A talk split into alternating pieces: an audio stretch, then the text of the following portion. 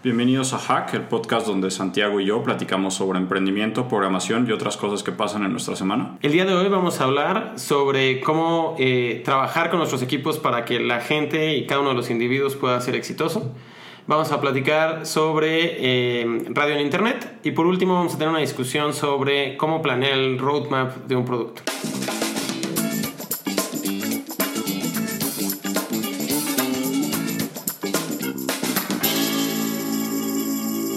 Pues comencemos. Dan, ¿cómo estuvo tu semana? Pues fue una muy buena semana. Esta semana nos mudamos a las nuevas oficinas de Common Sense.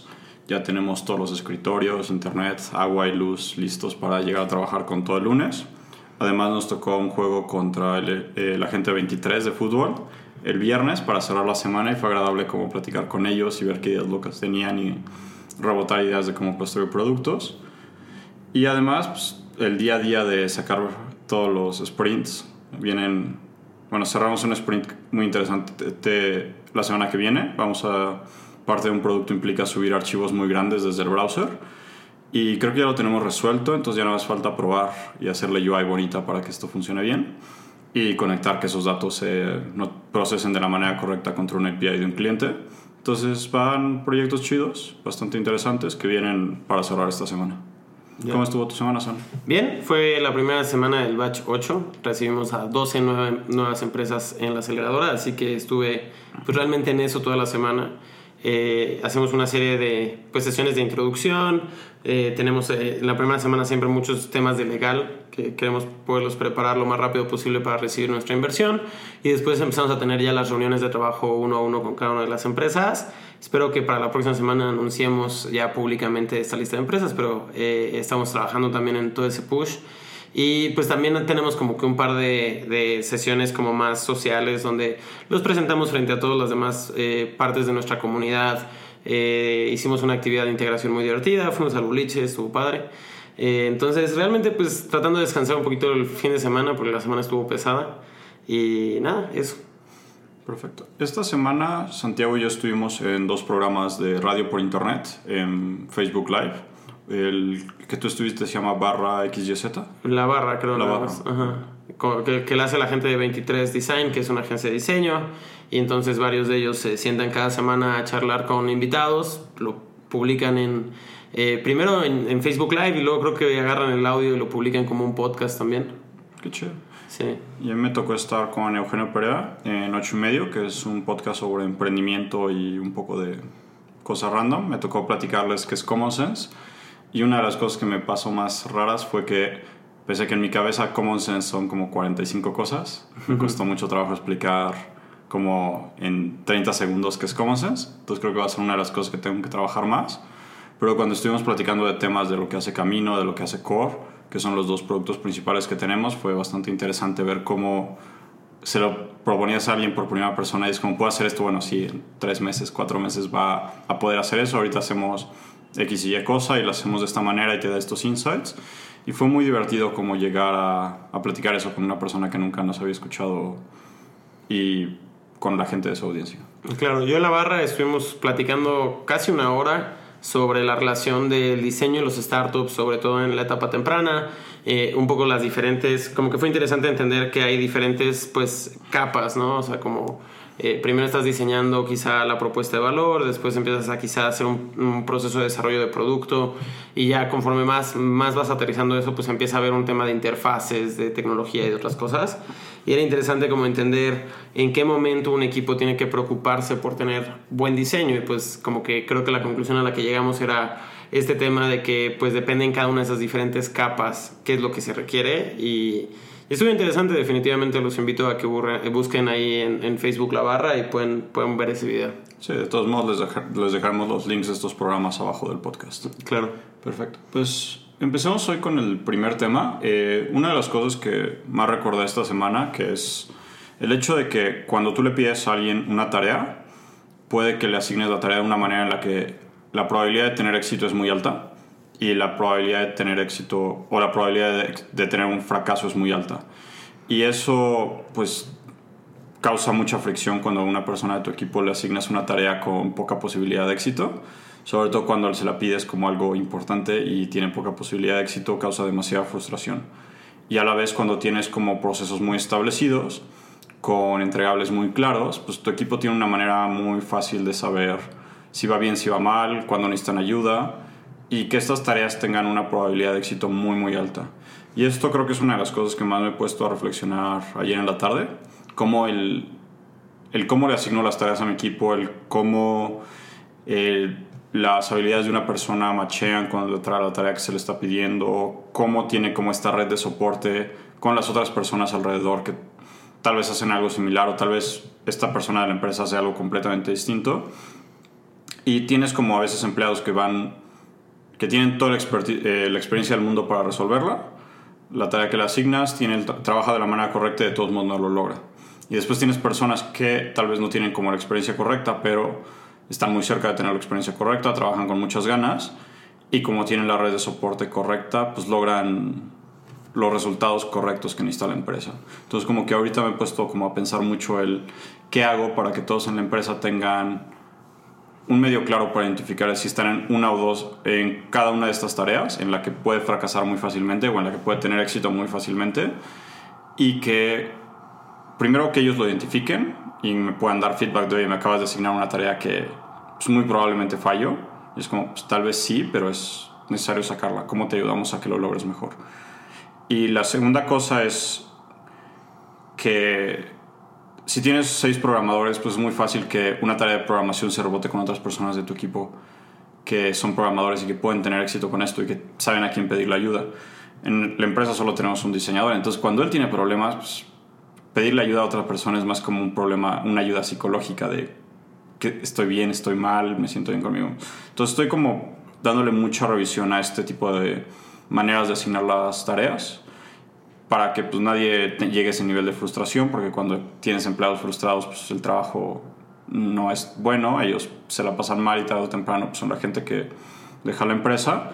Y cuando tienes gente muy motivada logrando sus tareas día a día, pues tienes empleados felices que están aprendiendo un montón y además ellos proponen muchas tareas. Entonces creo que tengo que tener como mucho cuidado en la empresa, siempre que asignen una tarea, saber cuál de estas dos es, que ellos sepan que pueden decir, oye, no sé cómo hacer esto, creo que voy a fracasar. Y de preferencia que lo digan cuando se le asigna la tarea para que tengamos tiempo para corregirlo y pues evitar la frustración que generan estas tareas que fracasan. Claro, me imagino que tiene que ver con muchos factores, pero hay tres que me vienen muy fuerte a la mente. Uno es como poner las expectativas correctas eh, y manejar las expectativas conforme va avanzando esa tarea creo que es bien importante. Creo que la comunicación también es como que un, factor clave en los dos lados, ¿no? Y específicamente como un tercer punto que es parte de la comunicación, es a veces también compartir por qué estamos haciendo una tarea, ¿no? Porque creo que muchas veces eh, quizás si nada más decimos tienes que hacer esto y tiene que ser rojo, porque rojo, eh, quizá en el camino de la implementación se dan cuenta de que había algunas otras posibilidades y quizá había una mejor que hubiera sido más fácil de implementar, que hubiera tenido mejor impacto y que si hubiéramos entendido por qué se estaba haciendo esa funcionalidad en específico o esa tarea en específico en cualquier startup, eh, pues de repente te das cuenta que si entendías por qué estábamos haciéndolo, era mucho más fácil que fuera exitoso o hasta que tuviera más impacto. Sí, y que ahí lo que nos importa es siempre tener como así tenemos una limitación muy importante que es tiempos de entrega. Entonces siempre la opción más sencilla generalmente es la que va a triunfar. Entonces cuando alguien se pone a implementar la opción más compleja porque entendió algo distinto, pues también tienen que tener esa comunicación para que digan, oye, me asignaste a y creo que hay otras mejores opciones porque eh, a, va a tomar una eternidad. Y tomar una eternidad no es malo, pero hay tareas que no deberían de tomar una semana cuando deberían de tomar cuatro horas, ¿no? Y eso mucho está relacionado en cómo asignas tareas. Claro. Entonces también ahí es mucho como que comunicarle bien al equipo el no solo el por qué están haciendo las cosas, sino qué es lo que tienen que entregar y qué es la cuál es la razón por la que eso tiene que existir en la aplicación final. Y que siempre estén conscientes de que deben de buscar la opción más sencilla que cumpla eso y eso a veces es muy complicado, con, sobre todo con la gente de, así de programación y diseño. Como que siempre buscas una versión muy rebuscada de la solución cuando la opción sencilla es la que debería triunfar siempre. Claro. Pues, ¿cuál es el, el siguiente tema que traíamos para, para, el día de hoy, Dan? Pues creo que una de las cosas que más ha pasado en nuestras pláticas es el hablar de product roadmaps, porque es el como camino, el plan que tiene una startup que, para lograr algo interesante.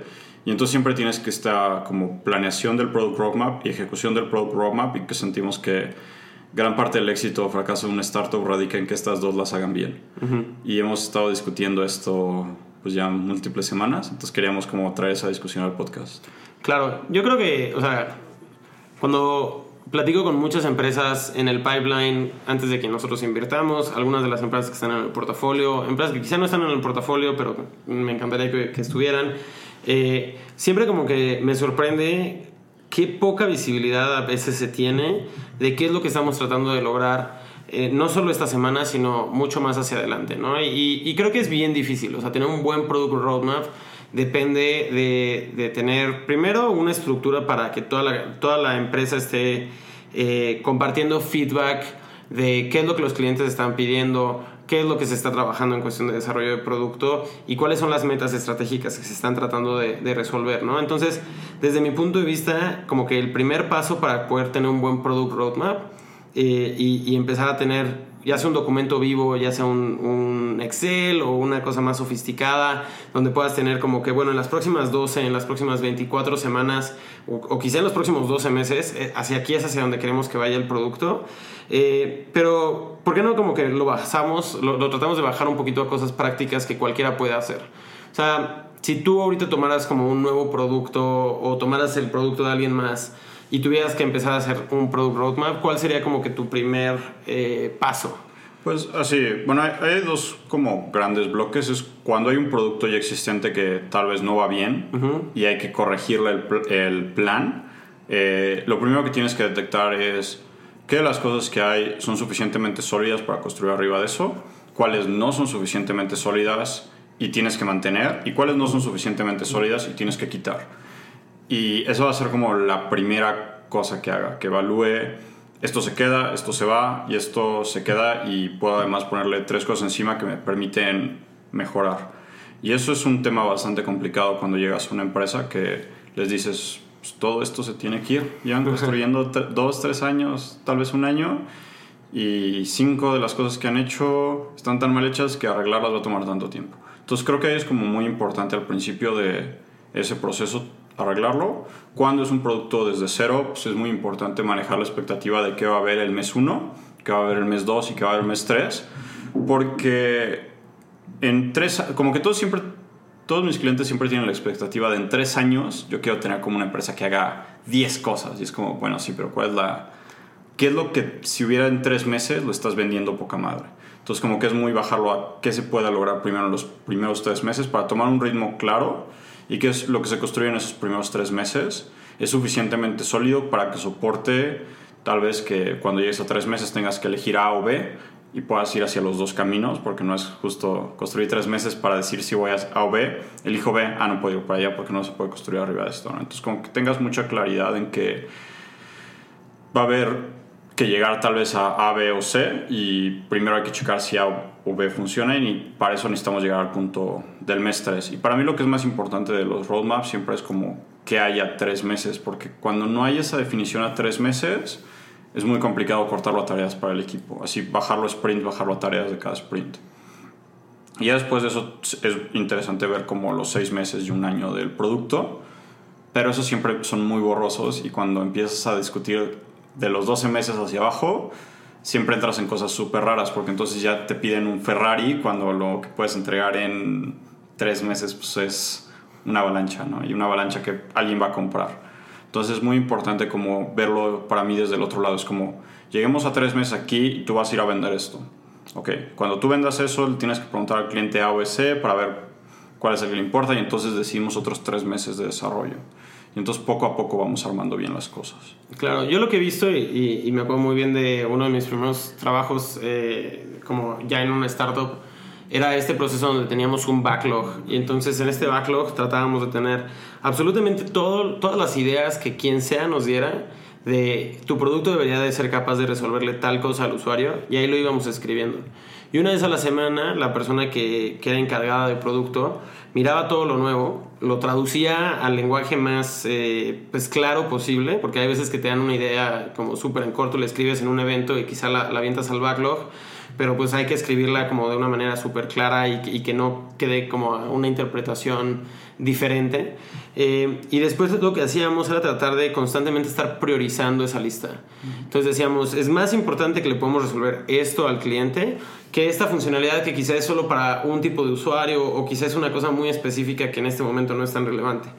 Entonces, siempre que hacíamos una sesión de desarrollo del roadmap, lo que hacíamos era precisamente en una pared, tomábamos todo lo que estábamos haciendo ahorita, que eran los siguientes quizá dos o tres sprints, poníamos todas las diferentes como funcionalidades que, que, ya todos teníamos claro que eran las más importantes hacia adelante, pero íbamos tratando de, como si fueran como que pedazos de, de papel que podíamos mover con, con, cinta azul, pues rápido decir, a ver, se nos ocurrió esta otra cosa que está en el backlog, eso es más importante o menos importante, y ahí estaba pues la gente comercial, estaba eh, obviamente todos los tomadores de decisiones de la empresa, la gente técnica como para poder decir, bueno, eso va a tardar mucho o poco.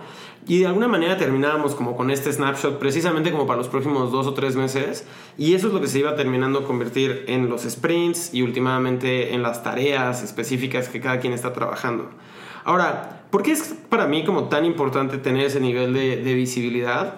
Como, o sea, en verdad muchas cosas, pero como que las primeras que me vienen muy fuerte a la mente es que si tú tienes esa claridad, de decir, esto es hacia donde estamos tratando de, ir, todos hemos platicado de esto, y un cliente te dice como, ah, oye, deberían de poder hacer eso, le puedes decir, mira, todavía no lo estamos trabajando, pero por lo que hemos discutido, pues parece que viene después de tal, tal y tal cosa, ¿no? Entonces te hace frente a potenciales clientes y a otras personas que están involucradas en usar, consumir, vender, lo que sea, o sea, cualquier persona que está utilizando el producto, vas a ver como, ah, mira, qué padre, no solo ahora sé en qué están trabajando ahorita, tengo una cierta claridad de cuándo va a venir este tipo de funcionalidades y me queda claro que tienen como que un plan muy claro de esto, ¿no? Y la otra que también como que me viene súper claro a la mente de por qué esto es bien emocionante, es que entonces puedes tener gente que está empezando a avanzar en lo que sigue. ¿No? Entonces, si de repente dices como, ah, mira, ya, no sé, tengo un recurso de diseño que no estamos utilizando, eh, pues quizá puedo ir pensando en eso. O quizá alguien del equipo de tecnología puede ir tratando de averiguar de la tecnología que se va a necesitar para esa siguiente funcionalidad, ¿no? Entonces, quizá puedes ya llegar a ese momento con algunos pasitos avanzados que de repente te permiten que todo todo haga más sentido. Lo mismo cuando estás diseñando, por ejemplo, estructuras de datos para tu base de datos. Quizá puedes empezar a planear como, ah, mira, dentro de dos meses vamos a empezar a meter estas cosas. ¿Por qué no diseñamos de una vez la base de datos como para que al menos esté preparada para ese tipo de situaciones. Sí, porque también eh, una cosa que es levemente como rara es como mover, mover código, mover UI, así diseño UI, es complicado. Pero actualizar tus datos para que vayan metiendo nuevas funcionalidades es 10 veces más complicado. A veces migraciones toman, para actualizar la data toman 4 o 5 horas, a veces más. En alguna release en Breezy fue eh, una migración que tomó como 8 horas, que se tuvo que practicar varias veces y checar contra la nueva versión de producción si iba a funcionar y todo. Pero en el momento en que hicimos ese release implicó 8 horas de si nada funciona en 8 horas vamos a tener un problema serio. Entonces tienes que practicarlo mucho. Entonces ese tema de saber hacia dónde vas para que tu data vaya haciendo sentido hacia dónde vas te ayuda demasiado. Entonces sí necesitas tener como esa claridad mental de voy hacia este lado. Porque además otra cosa que para mí es muy importante es cuando tú estás vendiendo, pues siempre hay un proceso formal y un proceso informal. Así el formal es cuando estás con el cliente, qué le interesa tal vez tu producto y estás ya viendo de cerrar un deal. Pero después está todo el tema informal donde estás consiguiendo leads.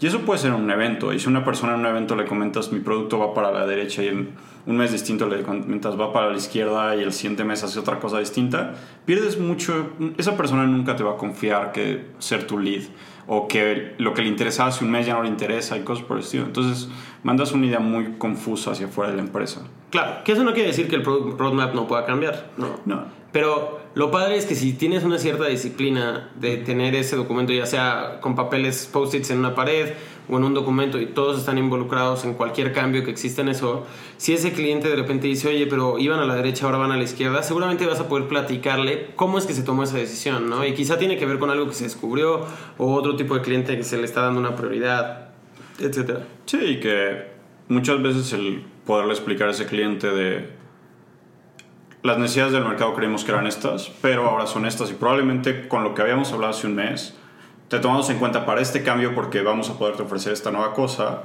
porque es nuestro tipo de usuarios que ya están en el backlog, ¿no? Entonces, sí es muy importante como esa comunicación con la gente que vamos viendo, con la gente que vamos trabajando, para que la empresa tenga una idea muy clara de para dónde se va, cómo se hacen las cosas y que nunca sucedan cosas como un cachito hacia la izquierda, un cachito hacia la derecha, porque eso desgasta al equipo, desgasta a los clientes y además hace que haya más box en producción. Claro. Entonces sí uh. son bases sólidas que no llegas a tener si estás cambiando el roadmap cada mes. Me acuerdo cuando estaba como tratando de entender el tema más fuerte de ventas, un libro que me impactó mucho es uno que se llama Predictable Revenue.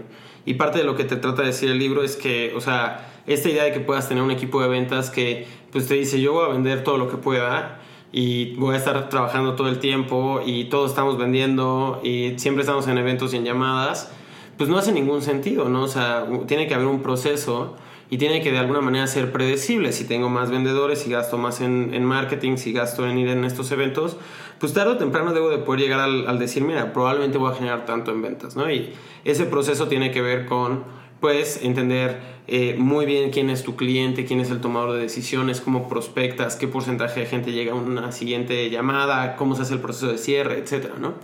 Y creo que pues esto es exactamente lo mismo, pero hacia el lado del desarrollo de producto. O sea, creo que es, es eh, muy difícil construir una empresa exitosa si no puedes tener de una manera predecible lo que viene en cuestión del desarrollo de tu producto. Porque entonces eso significa que las decisiones se están tomando probablemente en la trinchera, ¿no? O sea, una persona que está viendo como hacia dónde va el producto, quizá de un lado técnico, dice, ah, pues a mí me encantaría programar esta otra cosa, ¿no? En vez de que eso venga directo desde el cliente y por una toma de decisiones estratégica.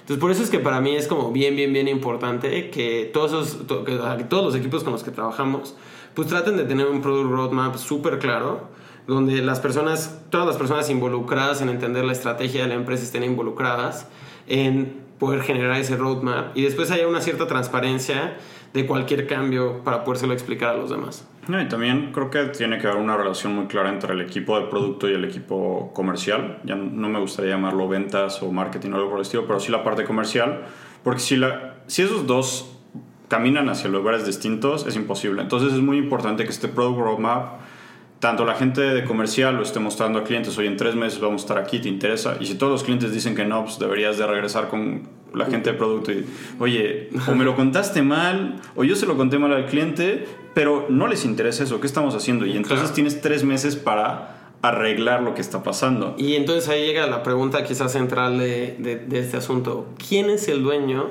del Product Roadmap? Pues yo creo que son tiene que haber un dueño, así yo no quisiera decir que hay un como un área específica, pero sí tiene que haber una persona que al final del día él toma las decisiones cuando no se pueden llegar a un consenso y que logre como hacer que todos los equipos vayan hacia el mismo lado. Y hay lugares donde le llaman product owner o cosas por el estilo, lo cual es un nombre fancy para decir quién toma la decisión del product roadmap, pero lo importante de esta persona es que logre combinar lo que se está desarrollando y diseñando con lo que se está vendiendo.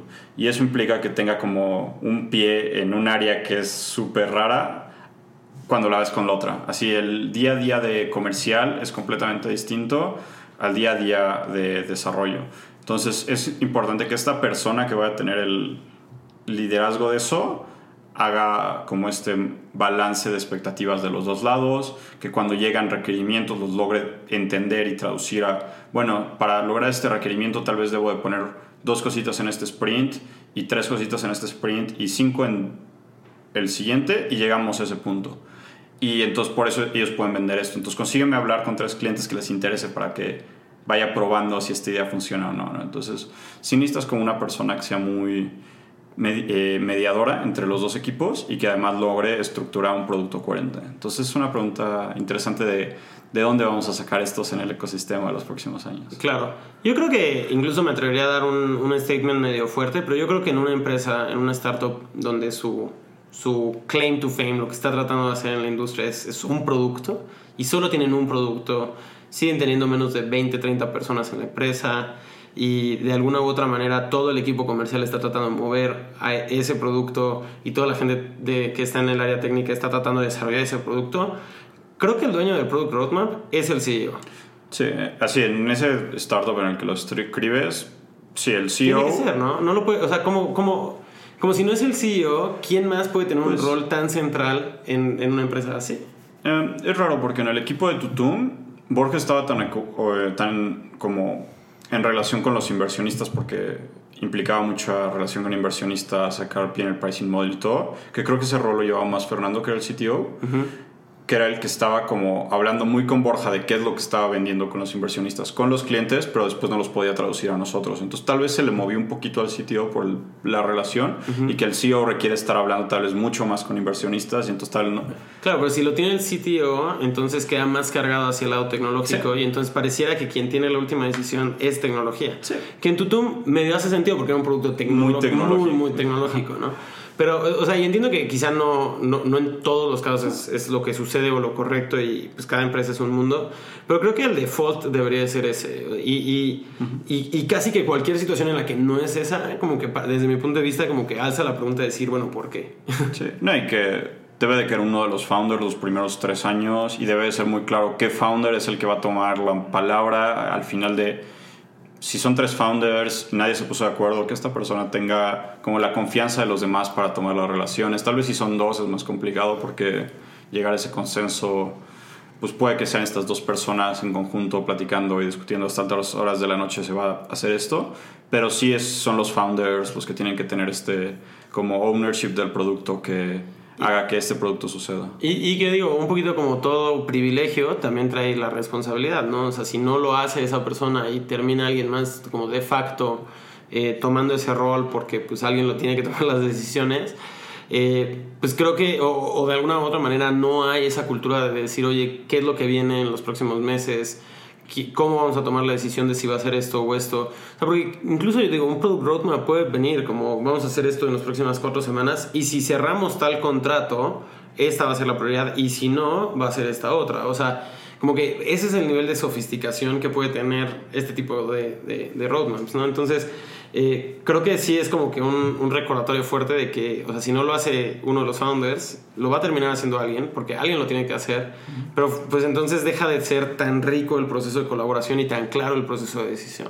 Sí, que ahí lo que también no es una cosa, es una de las cosas más estresantes de una startup, porque son donde van a estar las discusiones muy constantemente. El roadmap va bien o va mal, vamos hacia el lugar correcto o no. Y ahí es donde los founders como que siempre siento que sufrimos. Ahorita es de lo que yo estoy más sufriendo con el proceso de camino, porque siempre tienes la inmediatez de que necesita el cliente hoy, con lo que necesita el producto en tres meses, con lo que necesita el producto en un año Y con los recursos que tienes. y con los recursos que tienes, ¿no? Entonces, balancear esas dos, eh, el tema de recursos, el tema de como lo inmediato y el tema de lo relevante a largo plazo, son cosas muy complicadas que también hace que a veces nunca hay una respuesta correcta y lo importante es más como saber si, si vas como hacia 30 grados y con que sigas dentro de esos 30 grados puedes todavía estar bien, si te separas mucho de esos 30 grados de, y ya vas como 90 hacia el otro, es como, ¿qué pasó? Entonces tal vez ahí también implica mucho el poder balancear los cambios de lo que necesitas sacar esta semana para que los clientes actuales estén felices con lo que necesitas sacar a tres meses, a seis meses para conseguir clientes nuevos. Sí. Otra cosa interesante de tener este roadmap es que permite que todo el mundo en la organización sepa, pues, cuáles son las cosas que estamos tratando de crear, ¿no? Cuáles son las, los superpoderes que queremos darle a nuestros consumidores finales con, con las herramientas que estamos construyendo. Y entonces, al tener todos como tan claro y saber que esas son las cosas, de repente también hace que todo el mundo tenga como que en la parte de atrás de su cerebro como que esté pensando en esas cosas. Y creo que he visto muchos casos donde de repente se encuentran soluciones que requieren muchos menos recursos, ¿no? O sea, de repente que alguien ve una de estas tareas y dice, oye, pero para eso no necesitamos programar nada. Solo necesitamos habilitar esta otra cosa acá, usar esta herramienta externa, o hacer un partnership con estos otros que hacen eso, ¿no? Y entonces, o sea, creo que eh, un poquito íbamos a, a- en el primer tema, en el de como que poner a la gente en una posición de ser exitosos. Creo que el Product Roadmap ayuda a poner a toda la organización en una posición de ser exitosos porque comunica mucho cada uno de los objetivos que se van a tratar de lograr en el futuro. Sí, y que todos ayuden a lograrlos y que si algo ven, que también creo que es una de las cosas más importantes, cuando logras hacer que tu equipo te ayude a, cuando ellos sienten que te estás desviando del roadmap, levanten la mano y te avisen, oye, puede que no, es, no me explicaste bien la tarea, pero la que estoy haciendo no hace sentido con el, la inmediatez del producto ni con el roadmap. Entonces como, ok, fuck, ¿qué está pasando? Y puede que le hayas comunicado mal la tarea o puede que la tarea no haga sentido. Pero es importante como motivar que ellos conozcan el roadmap para que todas las tareas cuestionen contra ese filtro o contra las necesidades inmediatas de la empresa. Está buenísimo. Oye, pues para terminar este podcast, eh, no sé si traes alguna recomendación interesante para nuestra, nuestros escuchas. Pues esta semana creo que lo más que hice fue como el poder tomarme ya mis, después de mucho tiempo, tomarme el fin de semana de realmente no trabajo, así mi cabeza no dejó de pensar en la empresa y en reflexionar en lo que había pasado en las últimas semanas, pero sí el tener como mi tiempo de reflexión el sábado en la mañana fue increíble, entonces les recomendaría a todos que logren como un break en la semana donde tengan 3, 4 horas donde caminan y reflexionan de lo que fue su semana, tanto a nivel profesional como a nivel personal. Y la paz mental que me trajo eso fue increíble. Entonces me gustaría como comentarles que lo hagan y más importante es yo seguirlo haciendo cada semana porque la verdad sí llevaba como 45 días, tal vez 60 días que había estado en tanto estrés que no había tenido ni esos 2-3 horas para descansar y ahora me siento más tranquilo nada más por haberlo hecho. Ya. Yo, mi recomendación que les daría en esta, en esta semana, y que entiendo que no es lo mismo en todos los lugares del mundo, pero al menos en, en la Ciudad de México y mucho de Latinoamérica empieza eh, como que, bueno, sí, sobre todo en México, eh, empieza la Navidad pronto, empieza eh, el invierno y la zona de la, temporada de frío. Y también con eso vienen muchas gripas y otras cosas de enfermedades. Entonces les recomiendo muchísimo ponerse la vacuna de la influenza si están en la Ciudad de México los domingos en Reforma, la están poniendo total y completamente gratis. Y pues igual comer saludable para no enfermarse de gripa durante esta temporada de sembrina. Perfecto, pues esperemos no enfermarnos estas vacaciones. Exacto. Eh, pues muy bien, con eso terminamos. Como cada semana les pedimos que si tienen ideas de temas nuevos, eh, temas que quisieran que platicáramos aquí, retroalimentación de cómo hacerlo mejor o cualquier otro comentario, nos manden un mensaje en Twitter. Mi Twitter es arroba defect, D-F-S-T. Y el mío es arroba Ciedrix, S-I-E-D-R-I-X. Y pues nada, nos vemos la próxima semana. Muchas gracias. Buena semana para todos.